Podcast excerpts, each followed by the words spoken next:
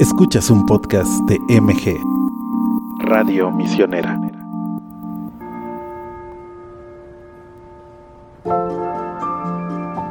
Los santos son amigos, protectores que desde el cielo nos guían,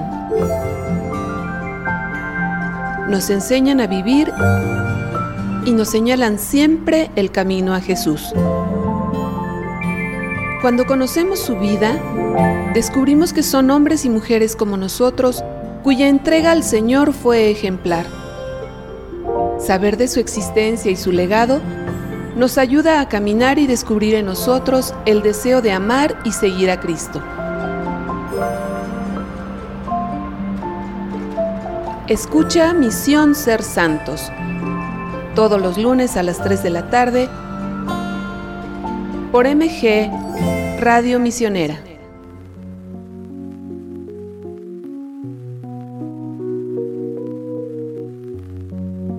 Familia Misionera, buenas tardes. Gracias por acompañarnos nuevamente en su programa Misión Ser Santos. En esta serie hemos ido viendo diferentes ejemplos que nos acercan a la santidad. Y bueno, ver también que la santidad no es otra cosa que buscar aceptar y amar la voluntad de Dios en todo aquello que nos sucede, en las buenas y en las malas, en lo que nos gusta y en lo que no, nos gusta, en lo que entendemos y en lo que no entendemos. Amarla, aceptarla, esa voluntad a sabiendas de que no nos puede pasar nada mejor, sino eso, reconocer la voluntad, la mano de Dios en lo que le pedimos, en lo que nos concede, en lo que pareciera negarnos, ¿verdad? buscar qué nos dice Dios en cada suceso de nuestra vida. Soy su servidora Rosa María Becerril y me da mucho gusto estar con ustedes y tener la visita, la presencia de Patti. Patti, como ya saben, es colaboradora en el área de comunicaciones de nuestro instituto, ¿eh, mi Patti? Sí, muchas gracias. Gracias por invitarme. Gracias por otra vez permitirme estar aquí en el programa. Platícanos, Patti, recuérdanos un poquito cuál es tu labor en el instituto. En el instituto eh, deshacerme de los cuerpos. No, no es cierto. no, en el instituto me dedico a hacer toda la cuestión de, la publicidad en, redes sociales, los anuncios que vienen saliendo, las oraciones, lo de los santos, un poquito también que tienen que ver con información de los padres. Y bueno, también te, no sé si sabían, si recuerdan, que tenemos un museo, el Museo Misionero Intercontinental. Entonces, eh, pues también es parte de las labores estar al pendiente de lo del museo. Muy bien, muchas gracias, Pati. Una labor muy, muy interesante es estar siempre ayudándonos a, mantener el contacto con nuestros bienhechores, con nuestra familia misionera. Y mencionas un punto interesante, nuestro museo, el Museo Misionero. Ajá, platícanos dónde está, cómo pueden visitarlo, cómo acceder a él. Claro que sí, el Museo Misionero Intercontinental está precisamente en las instalaciones del Seminario Mayor, que sabrán, el Seminario Mayor se encuentra aquí cerca en Tlalpan, y pues bueno, es donde también se puede encontrar la, la la Universidad Intercontinental, y la forma en la que pueden pues visitarlo es accediendo, ya sea que llamen a la línea misionera y se comunican para conocer el horario. Usualmente el horario fijo de atención son los jueves, pero también pueden pues eh, agendar una cita que es de lunes a viernes el horario de atención, aproximadamente desde las ocho y media de la mañana hasta la una de la tarde y de las dos de la tarde a las cuatro y media de la tarde. ¿Qué, podemos, ¿Qué, podemos, encontrar en ese museo, Pati?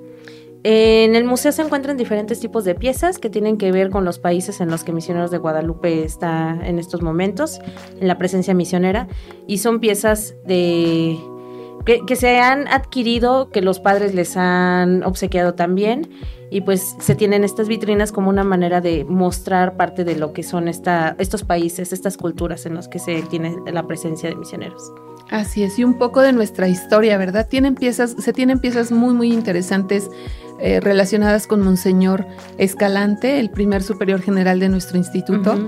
Entonces, pues bienvenidos. Tenemos pronto el Día del Padrino y seguramente allí habrá oportunidad de visitarlo también. Vamos a tener, de hecho, hay tres vitrinas nuevas Eh, entonces sí ha cambiado el museo y además con una exposición temporal nueva en donde se van a mostrar diferentes tipos de, de trajes que tienen que ver con los países de misión. Muy bien. Pues, no adelanto más. Ahí sí, ¿verdad? Que vengan y lo vean. Vengan y lo verán. Así es. Pues muchas gracias, Pati. Gracias por estar aquí con nosotros. Gracias por acompañarnos nuevamente. Y bueno, ya sabemos, estamos a las órdenes de nuestros padrinos, de quienes nos están siguiendo en la línea eh, misionera 800 0058 100 y en todas las redes sociales búsquenos como misioneros de Guadalupe y con gusto estamos en contacto con ustedes. Pues bueno, mi Pati, vamos empezando el programa y vamos a hacerlo como Dios manda, con una oración. Una oración. ¿Nos ayudas, por favor? Claro que sí.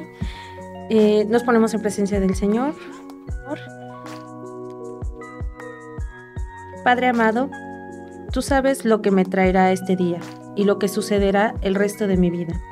Pongo en ti toda mi confianza, sabiendo que tú me acompañas en todo momento Señor, mi anhelo es glorificarte en todo lo que hago. Guíame, por favor. Ayúdame a vivir dentro de tu voluntad y a recordar la salvación y la vida eterna que me has concedido a través de Jesucristo, tu Hijo. Gracias, Padre, por revelarte a mi vida. Tú eres el único Dios verdadero. Quiero llevar a otros tu mensaje de salvación. Anhelo que todos mis familiares y amigos te conozcan. Ayúdame a ser más efectivo en mi forma de alcanzar a otros para tu reino. Gracias, Señor amado, porque tú me conoces desde antes de yo nacer. Gracias porque me has dado la esperanza de la vida eterna, y es por eso que puedo vivir día tras día con la confianza de que estaré contigo por toda la eternidad. Te alabo y te glorifico hoy y siempre, en el nombre de tu Hijo amado Jesucristo. Amén. Amén. Muchas gracias, Pati. Pues hoy vamos a hablar de un personaje muy especial.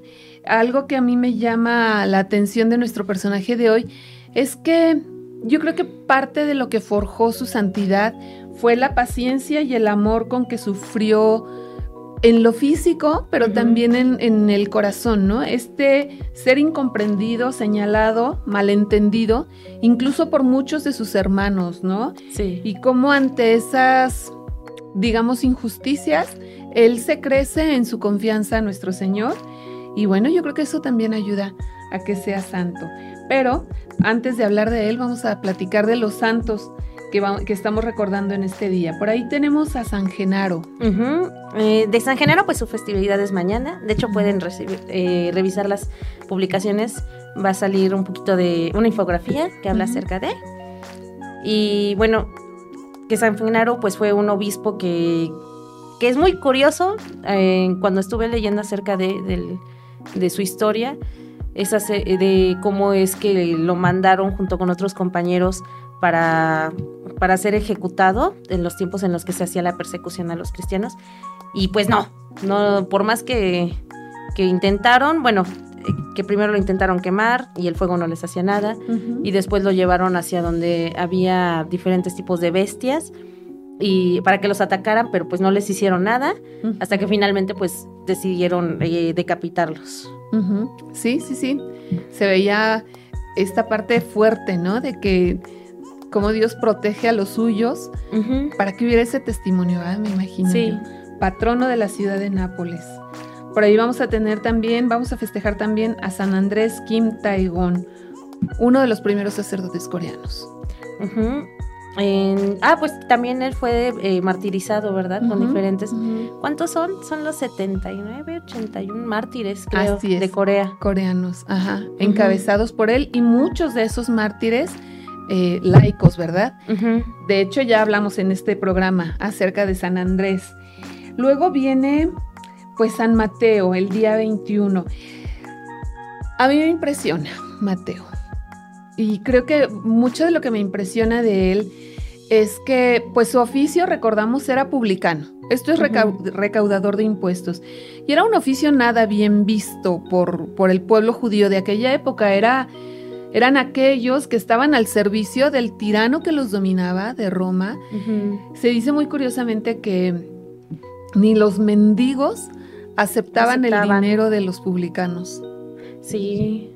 Ah, pues justamente es como incluso me recuerda un poquito a, no sé, el mercader de Venecia, ya tiempo después, que a los judíos también por las cuestiones de dinero siempre eran como muy rechazadas. Pero principalmente, justo como dices, porque tenía que ver con que estaban al servicio de Roma. Entonces, es muy curioso y es una manera en la que Jesús muestra que no juzga. Así es, así es. Y, y, que Él se vale, ¿verdad?, de lo que somos, de nuestra, de nuestra realidad, con lo bueno y lo no tan bueno, y de ahí él, Jesús se encarga, Dios se encarga de obrar y hacer maravillas, ¿no? Llegó a santo, llegó a santo. Mateo fue uno de los doce, de los más cercanos a Jesús, ¿no? Por ahí vienen también santos Cosme y Damián. Que, bueno, ellos eran hermanos y también precisamente fueron martirizados, que fue la época en la que se hizo como toda esta cuestión de casa de cristianos. Así es hermanos, gemelos y médicos, los dos. Interesante, muy interesante su historia. Luego viene una fiesta, Pati, que a mí me gusta mucho en lo personal, que es la fiesta de los arcángeles, San Gabriel, San Miguel y San Rafael. Ah, bueno, de ellos, eh, pues precisamente es, muy curioso que a los tres como que se les esté eh, haciendo esta celebración el mismo día. que tengo entendido, no sé si me corrijas, que también eh, se les llega como a mencionar en otras ocasiones, en otras fechas, ¿no? Sí, claro. a ellos se les mencionas como juntos en la misma.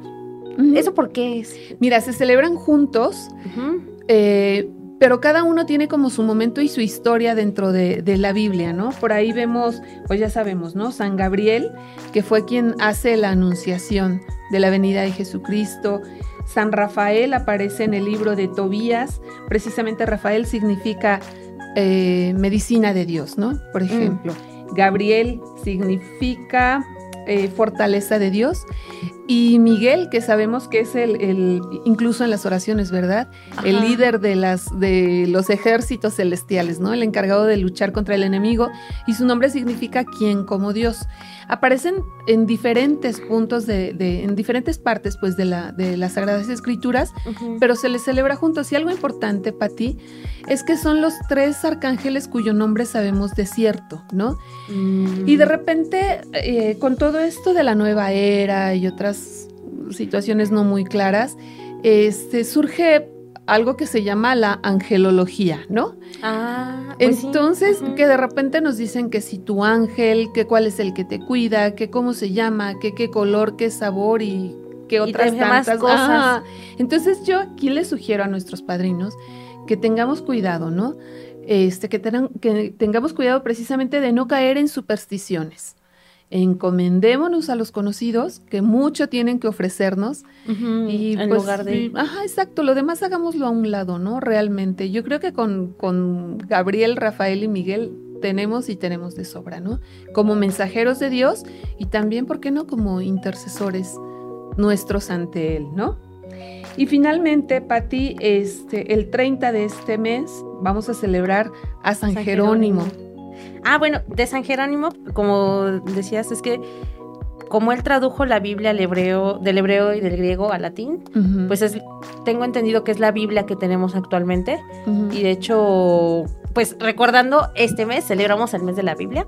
Entonces también eh, se han estado haciendo como algunas publicaciones que se comparten con temas de la Biblia y hay un sitio especial de, de Misioneros de Guadalupe que es de curiosidades de la Biblia, donde se menciona precisamente desde cómo leerlo, cómo eh, estudiarla y también el tipo de Biblias que hay, porque no, pues, no todas son las que son así como las católicas, las, las fidedignas.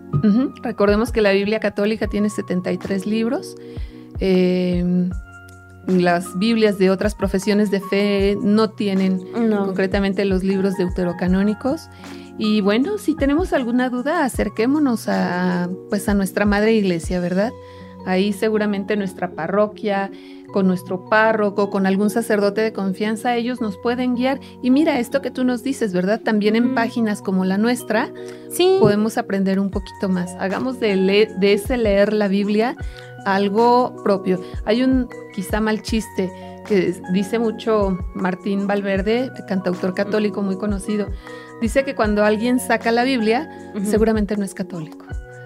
Refiriéndose a que poco, Como para... sí, a que poco nos hemos apropiado de la Biblia, ¿no? Tristemente, que hay más eh, pues cercanía, digamos, más contacto con la Biblia por parte de otras profesiones de fe. Entonces, pues vamos, vamos, este, tomando en consideración esta observación de Martín y a lo mejor revirtiendo a la no para ti, que hagamos de, la lectura, de la vivencia de la Biblia, algo que nos distinga. Cotidiano, algo del día a día. Ajá. Así es, sin duda. Pues bueno, mi Pati, hoy vamos a hablar del padre Pío de Pietrelcina, quien sufrió un poco en su carne eh, la pasión de nuestro Señor, ¿no? Pero antes de eso, vámonos a corte, Pati. Vamos a dar chance a que nuestros padrinos se pongan en contacto con nosotros. Y pues en un ratito regresamos para hablar del Padre Pío de Pietrelchina.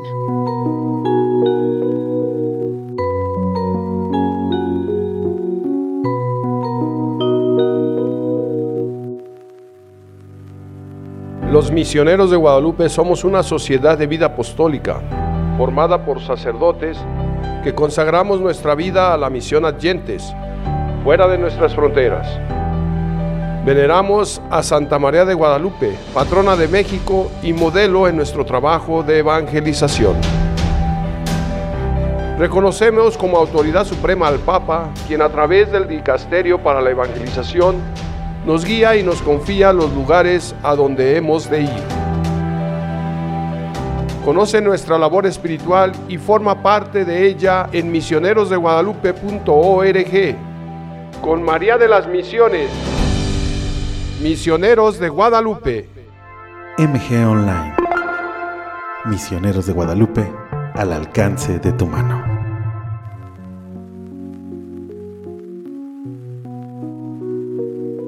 Misionera, estamos de vuelta aquí en su programa Misión Ser Santos. Gracias por seguirnos, gracias por acompañarnos. Un saludo con mucho, mucho cariño a Chari este, ya sabemos, Chari, la mamá de nuestra misionera Andrea, ella nos, nos, sigue desde Mérida. Este, y yo sé que Chari es muy devota del Padre Pío, ¿no? Le tiene mucho cariño y justo nos platica eso, que, que conoció al Padre Pío durante la época de la pandemia y que hoy le sigue, ¿no? Le, pues sí, le ha tomado cariño, ha, ha tomado devoción por él. Y bueno, pues una historia muy, pero muy interesante la del Padre Pío, ¿no, mi Pati? Hemos este, ido aprendiendo acerca de él, de su vida, y dice, Señor, qué vidas tan interesantes, ¿no? Precisamente algo es como, ¿cómo es que cuando tu camino ya está de alguna forma trazado, así de que digas, es, te toca estar en este camino que es lo que el Señor te está pidiendo? Se nota, y, creo que eso es algo que, se puede ver en su vida. Sí, sí, sí, sí. Cuando estaba leyendo acerca de Padre Pío, pensaba mucho en una expresión de Santa Teresa de Jesús, Santa Teresa de Ávila, ¿no? La, la Santa Grandota. Es la mamá, ¿no? De este... Em, no, ella fue, ella fue religiosa, fue la reformadora de la orden de los ah, carmelitas. sí, cierto, ajá. Y ella pues también tuvo su época en que fue muy maltratada, incluso por esta incomprensión dentro de la misma familia carmelitana, ¿no? Que la madre superior no la quería, ¿verdad? Nadie, este, los padres tampoco, eh, fue reformadora, fue decir, volvamos a los orígenes, a hacer lo que debemos ser, y pues a muchos no les gustó, ¿no? Entre sus propios hermanos, ¿no? Y bueno, pues también tuvo su etapa como de desierto espiritual. El punto es que alguna vez con esa bravura y esa franqueza, digamos, un tanto descarada, ¿no? Que le caracterizaba, le, le reclama a Dios, le dice, Dios, ¿por qué me tratas así? O sea, ¿qué pasa contigo, no? Y le dice, le dice él, Teresa, yo así trato a mis amigos. Y ella le contesta, Señor, pues con razón tienes tan poquitos amigos. Esa era la Teresa, ¿no? Este, y pensando, viendo la vida de, de Padre Pío, pues también, también se nota esa parte de la amistad, del cariño que Dios le tuvo y cómo también él tuvo la bravura, la fuerza, el empuje para salir adelante y, y, pues remontar todo esto, ¿no? Pero bueno, pues entremos en, materia. Pío de Pietrelcina nació un 25 de mayo en 1887 en, precisamente en Pietrelcina, Italia, y su nombre de pila fue Francesco Forgione. Sus padres fueron Grazio Forgione y María Giuseppa Dinuncio. Viene de una familia humilde, de una familia trabajadora, y algo fundamental para ti, una familia muy devota. Ah, bueno, sí, que precisamente de esta manera es que eh, recordando pues él desde niño como que sintió, sintió esta vocación, este llamado, y que le dijo a su padre que quería ser, sacerdote, pero su padre no tenían dinero. y, y, si no hubiese sido una familia tan devota, pues hubiera dicho, no, ¿qué estás diciendo? Tú trabaja o algo. Y sin embargo, pues él, él decidió hacer caso a su hijo y dijo, es que mi hijo debe ser sacerdote. Y a pesar de todo, de de pues esta dificultad económica, pues es que se, se, pone a trabajar y justamente es eso. O sea, si no hubiese sido una familia devota, nunca, no hubiera llegado tan fácil. Sí, sí, sí, sí, no se hubieran esforzado tanto. Se platica que el padre Pío, bueno, Francesco, siendo niño, pues muestra, como bien nos dices, ¿no? Ese, ese anhelo de, hacia el sacerdocio. Pero también hay una parte fuerte, ¿no? Que se dice que desde muy pequeño tuvo conciencia también de la existencia del mal. Y pues yo creo que el enemigo que también veía el santo que podía ser eh, Francesco, eh, pues sí, empezó a, interferir en su vida, ¿no? Desde temprano.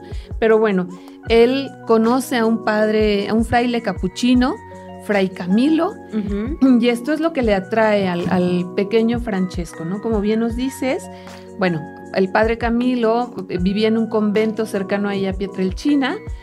Tiene, se acerca a la parroquia donde asistía la familia eh, Forgione. Lo conoce Francesco, empieza a sentir como esa inquietud por el sacerdocio. Y bueno, le comenta esto a su padre.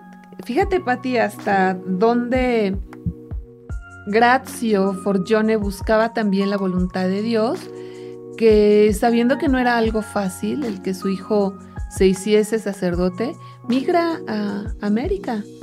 O sea, estamos hablando de los finales de los, del 1800, pues del siglo XIX, y él emigra a América buscando una mejor vida. Sí, porque es como de, es por mi hijo y no, es, no es fácil si de por sí uno dice, bueno, para trabajo me tengo que mudar a otro estado, acá es como de, ay, Sí, exacto, ¿no?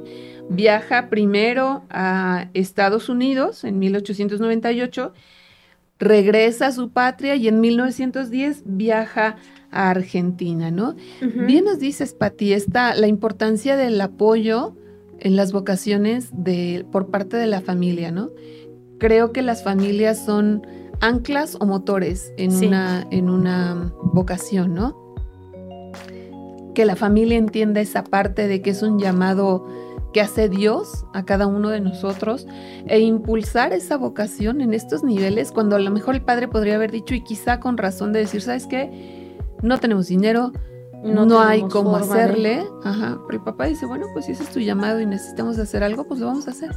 ¿no? Sí. qué fuerte también. E-, ese amor para, no solamente para desprenderse, para entender que, que no es tu hijo alguien de tu propiedad, sino que está más allá de. Se dice mucho, ¿no? Que los papás buscan o deben buscar darle alas a los hijos para que estos puedan efectuar su propio vuelo, ¿no? Entonces, pues fue lo que hizo eh, Grazio Forgione, impulsando de alguna manera la vocación de Francesco. Em, en fin, que incluso cuando muere la esposa, cuando muere Giuseppa, eh, Grazio se muda cerca de San Giovanni Rotondo, que era donde estaba el convento al que pertenecía su hijo, para estar cerca, de Francesco, ¿no?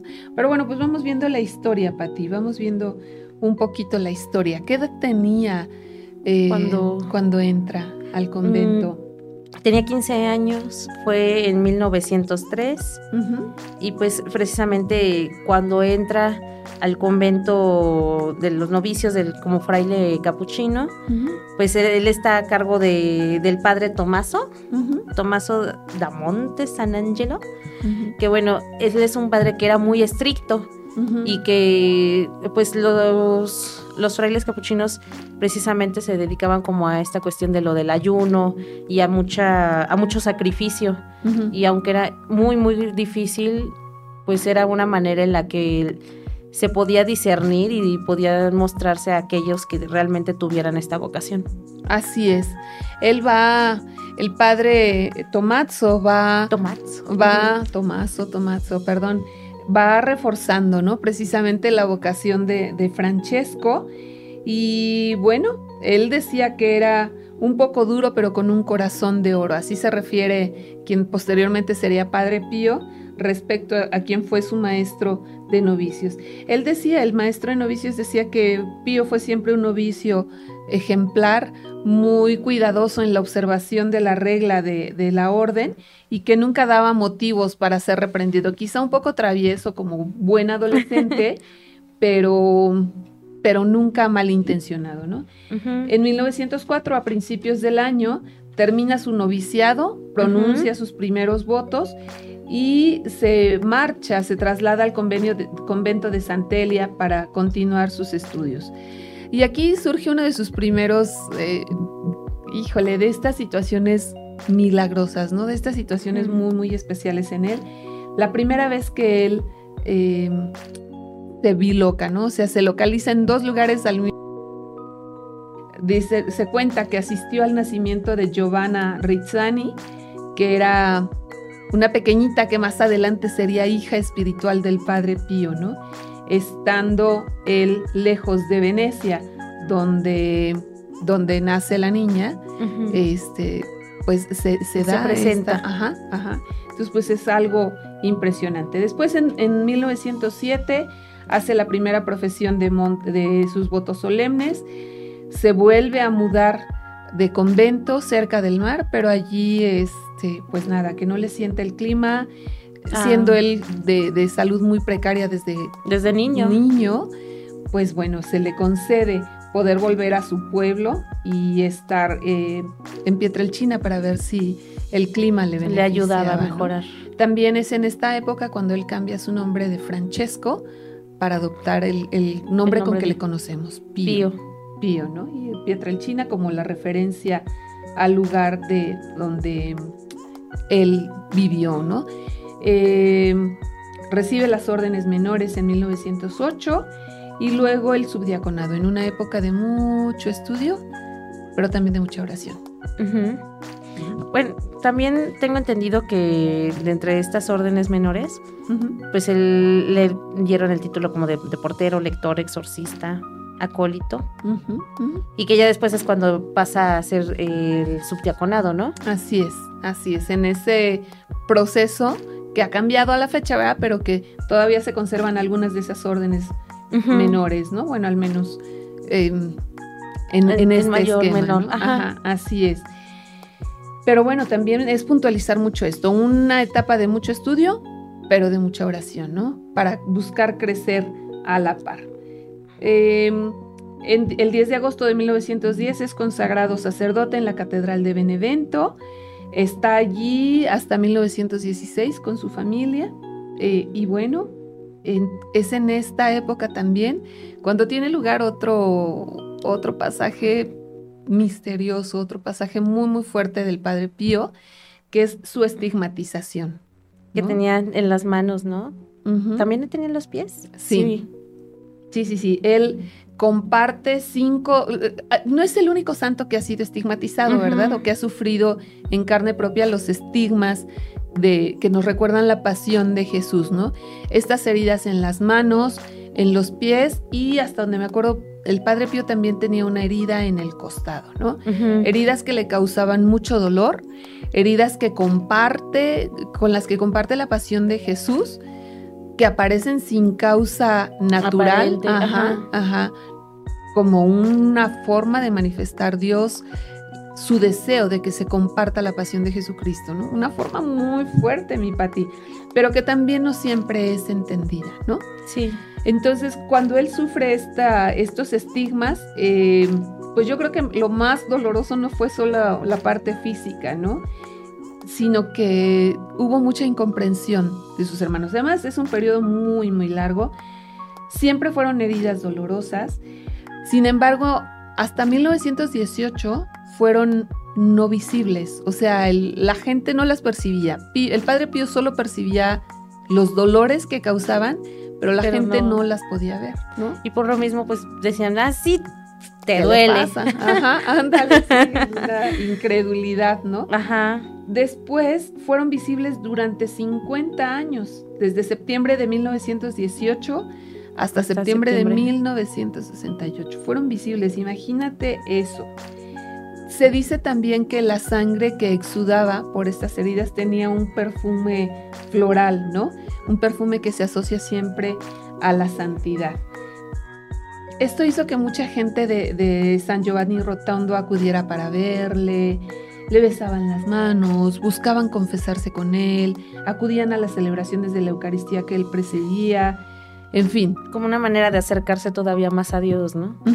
a través de, de De su intercesión. como Bueno, en- ajá, en exacto. vida. y también como de testificar, testimoniar estos milagros que Dios hacía, ¿no? Un gran santo que también fue estigmatizado, recordemos, pues San Francisco de Asís, ¿no? Hay por ahí otros santos de los que hablaremos que también han, han sufrido los estigmas, ¿no? No se reconoció tan fácil la estigmatización del Padre Pío. Se enviaron diferentes sacerdotes, diferentes médicos a que dieran testimonio de lo que estaba sucediendo. Algún padre, eh, ay, se me fue el nombre ahorita, Agostino Gemelli, si no me equivoco, Ajá. perdón, un médico que era muy conocido para su época, que atendía Ah. mucho a, a los papas de la época, fue a dar testimonio de lo que estaba sucediendo y él se guarda, como que guarda mucho la forma, pero la lectura es no, no es cierto. O sea, esto es Mm. una cuestión que, que Como de él se lo está haciendo. como imaginando, como formando, no, no es cierto. ¿ah? Es que es muy. re- recordando un poquito, por ejemplo, lo que mencionaste acerca de lo de los ángeles y de todo esto, es precisamente como el cómo las personas pueden llegar a, a negar estos hechos ahora en la actualidad o a tratar de darles como una nueva creencia, una nueva vertiente a cosas que ya sabemos, pero que de repente, como estamos tan inmersos en estas cuestiones tecnológicas, es de repente muy fácil de decir, un, no es posible, nos negamos a estos milagros. Así es. Sin embargo, también va entre quienes lo visitan, está el obispo de Volterra, Rafaelo Rossi, quien era un, sacerdote carmelita. Fue comisionado por el, el Santo Oficio para ver qué estaba pasando con el Padre Pío. Él inicia una visita apostólica en San Giovanni Rotondo. eh, interroga pues a muchos testigos, a dos sacerdotes diocesanos, a siete frailes, a muchas, muchas personas. Y después de ocho días de investigación, concluye enviando un informe al Santo Oficio y las palabras son, lo que me parece que se puede afirmar hoy, recapitulando, es que los estigmas en cuestión y examen no son ni obra del demonio, ni un grosero engaño, un fraude, el arte de un malicioso o un malvado. Y esto, si no estoy equivocado, puede ser hoy suficiente para tranquilizar a la suprema autoridad eclesiástica ante el caso del padre Pío de Pietrelcina. Querría añadir que sus estigmas no me parecen tampoco un producto morboso de su gestión, exter- de su gestión externa. Concluyendo, son reales. Exacto. No lo pone con, tal, con estas palabras, pero concluyendo, son reales. Sin embargo, con- en los años siguientes hay nuevos decretos. Que finalmente llevan a que se prohíban las visitas al Padre Pío, que se tenga cualquier tipo de relación, se prohíbe a los fieles que tengan cualquier tipo de relación, incluso relación por carta con el Padre Pío. Y pasa 10 años, de 1923 a 1933, totalmente aislado del mundo exterior. O sea, la incomprensión en un decreto, vamos, de la iglesia, De la iglesia. que de propios y extraños, ¿no? O sea, fue un sufrimiento muy, muy fuerte en la vida del Padre Pío. Eh, en fin, que nos lleva que en sus últimos años fue reconocido, se levanta este decreto que prohibía la relación con él, se reconoce en él a un santo y justo el 20 de septiembre de 1968, cuando él cumple 50 años de sufrir los estigmas, estaba celebrando una, una misa. Sus fieles colocan alrededor del altar diferentes macetas con, rosas rojas como recuerdo de, la sangre que él vertía por estas heridas. Y tres días después, el 23 de septiembre, el padre Pío, el padre Pío fallece a los 81 años. Su funeral fue multitudinario, hubo que esperar cuatro días para que llegara, para que acabara de despedirse la gente de él. Ajá. Se dice que hubo más de 100 mil participantes en el entierro, o sea, estamos hablando de una locura de gente. Un mar. Y bueno, este, muy poco tiempo antes de morir, los estigmas en sus manos, bueno, todo su cuerpo cicatrizaron. Ajá. Otro detalle muy importante del Padre Pío es que es uno de los santos cuyos cuerpos se, conservan, incorruptos. Y eso es algo que me causa, es increíble precisamente porque cuántos años ya tiene y pues no es algo que deje de sorprender. Claro que sí. Vamos a un corte, Pati, y regresamos para concluir con esta parte del cuerpo incorrupto del Padre Pío qué enseñanza nos deja la vida de Padre Pío y palabras muy fuertes también, también de él. ¿Sale? Vamos a Claro que sí. Vamos a dar oportunidad a que se comuniquen con nosotros y bueno, pues regresamos en un momento. Gracias, padrinos.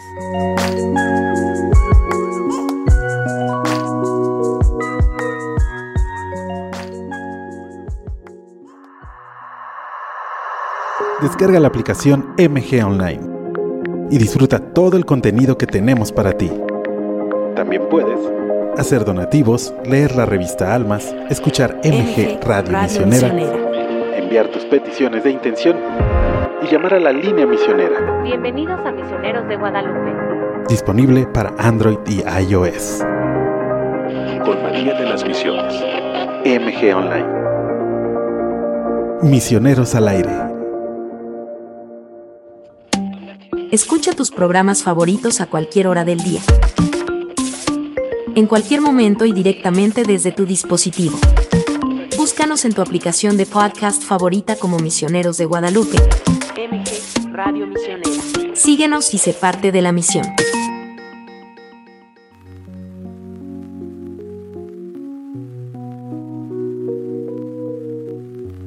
Familia Misionera, estamos de regreso en su programa Misión Ser Santos. Gracias por seguir acompañándonos. Estamos aquí a sus órdenes y contentos de que nos acompañen. Bueno, y Pati, pues hay muchas cosas que decir del Padre Pío, todavía no nos alcanzaría este programa, ¿verdad? Pero algo que resalta mucho es como esta parte de, milagros, de sucesos que no, tenían una explicación eh, fácil, o una, algo, algo humanamente entendible y que sucede en la vida del Padre Pío, ¿no? O sea, de entrada los estigmas es algo ya inexplicable. Em, esto que hemos dicho, la capacidad de estar en más de un lugar a la vez, que también se dio en diferentes eh, ocasiones, es igualmente inexplicable. Algo que a mí se me hace impresionante de su vida es que se habla de que tenía un don de discernimiento impresionante, ¿no? La capacidad de leer las conciencias y las almas, que era un don que él utilizaba mucho durante el momento de la confesión, ¿no? Cuando alguien acudía a confesarse con él, él podía, imagínate, ayudarle a hacer una muy, buena, confesión, ¿no? Qué padre debe haber sido esto.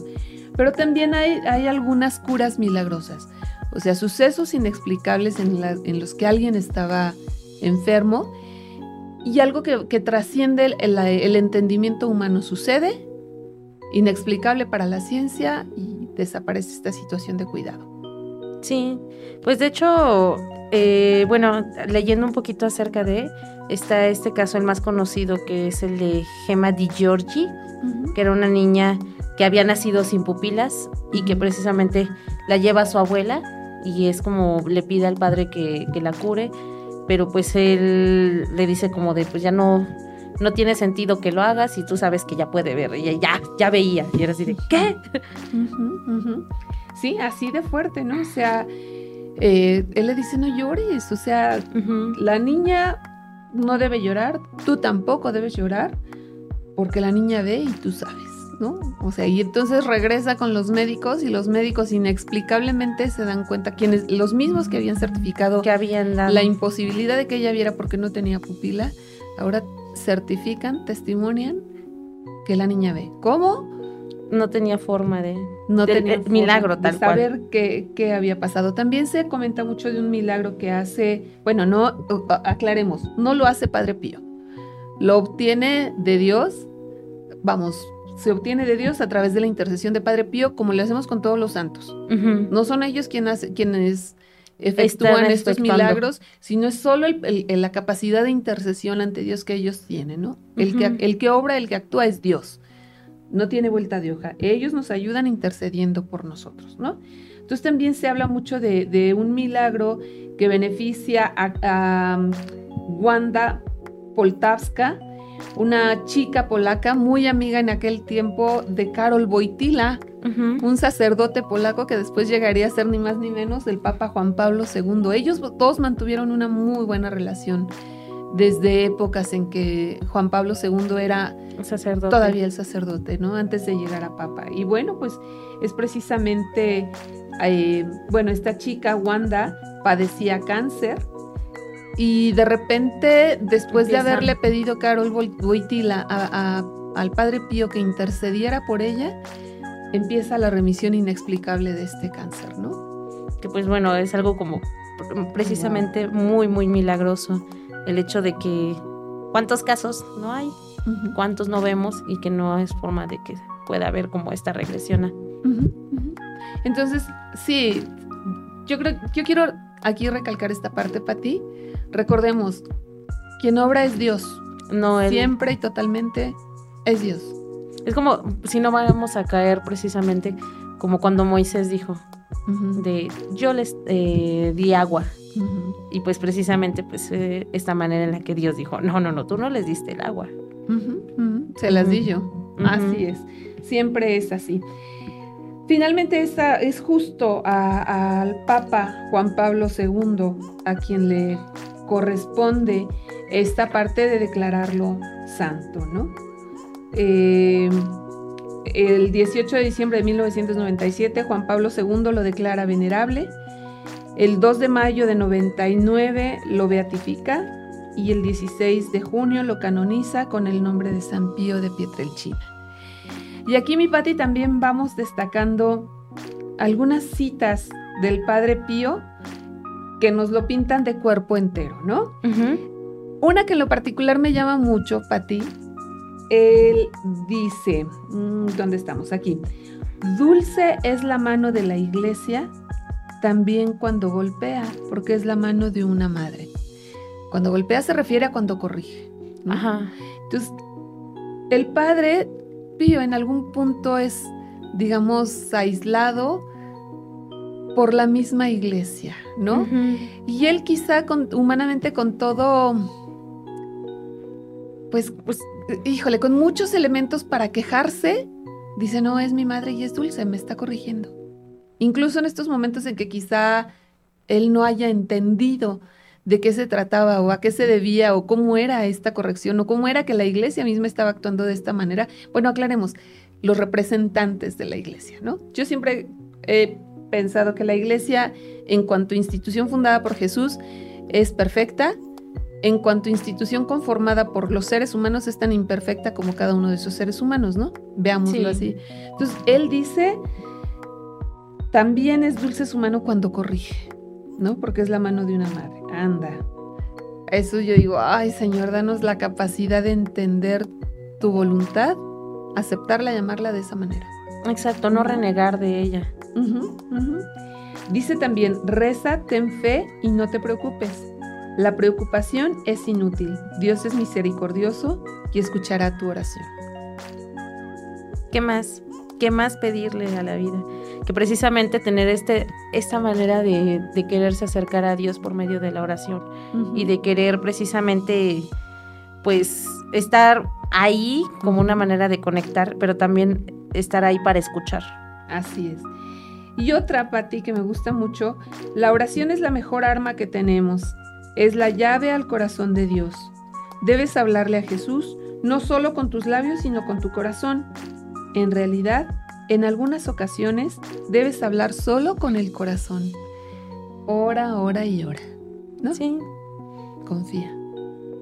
¿No? Pero qué importante, o sea, vemos como, como, como un denominador en todos los santos el gusto que tenían por la oración, se sabían débiles, incapaces ellos mismos por sí mismos, pero fortalecidos por la oración. Otra vez pensando en Teresa, otra santa grandotota, ¿no? Como ella no deja de orar ni siquiera en los momentos en que no encuentra consuelo en la misma oración, ¿no? Sino que trata, dice, bueno, a lo mejor yo en este momento no lo estoy captando, pero pues yo voy a mantenerme de esta forma. Sí, y saber que los, que los desiertos, que sí aparecen esos momentos en que no, no sientes como esa respuesta, pues son temporales y la gracia es eterna, ¿no? Sí. Entonces, qué bueno de él. Ora, ora, ora, ¿no? Pues que, no, que aprendamos De también, también. Y la última, Pati. Haré más desde el cielo que lo que puedo hacer aquí en la tierra. Si ya en la tierra había, hecho bastante. Dios había obrado a través suyo. ujú, que pues, no, que no hace ahora. Pues sí. Amigos, les hemos presentado a un nuevo amigo, el Padre Pío. Este, encomendémonos también a él, ¿verdad? Tengámoslo presente como amigo. Exacto. Pues precisamente como dices, como una manera de, de recordar que, que pues los santos, todos los santos son aquellos que nos ayudan a interceder para poder hacer llegar todas estas peticiones, estos deseos a Dios. Hace poco leía pues un, un ejemplo, digamos, ¿no? Que se acercó un hermano no católico, se acerca con un médico que era católico y justo hablando de, la Virgen María y de todos los santos, le dice, doctor, si yo te vengo a ver a ti y aquí está tu mamá, yo sé que tú la quieres, pero yo no le voy a pedir a, tu mamá que me cure, te voy a pedir a ti. Dice, ¿quién me va a curar tú o tu mamá? Dice, por supuesto que yo. Dice, pero también te voy a decir algo, si tú vienes aquí conmigo, me dices que no tienes dinero, que, este, que es urgente que te atienda y de repente, va, más bien, le dices a mi mamá cuál es tu situación y mi mamá me dice a mí, ten por seguro que yo te voy a atender, que no te voy a cobrar y que si hay que regalarte las medicinas, te las voy a regalar porque mi mamá me lo está pidiendo. Y entonces ahí el, el- como el ejemplo, ¿no? O sea, así es Dios, así es Jesús, o sea, sigue siendo Dios, sigue siendo Jesús quien, quien actúa, pero la súplica de una madre, de María, no la va a hacer a un lado, y la súplica de sus amigos, los santos, No tampoco la puede hacer hacer a un lado, ¿no? Pues pidámosle de sus amigos santos, con María a la cabeza de todos ellos, que intercedan por nosotros ante, ante el buen Dios, ¿no? Claro que sí. Así es, mi Pati. Bueno, pues vamos a terminar este programa con una oración del Padre Pío que él utilizaba mucho, que él decía mucho en los momentos de tristeza o depresión. Ya sabemos que pues la depresión es uno de los grandes males de nuestros días, ¿verdad? Una de las grandes enfermedades de nuestros días.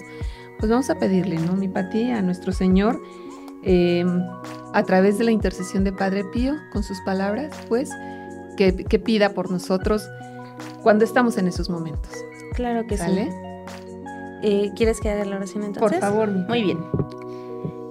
Quédate conmigo, Señor, porque es necesario que estés presente para que no te olvide. Ya sabes lo fácil que te abandono.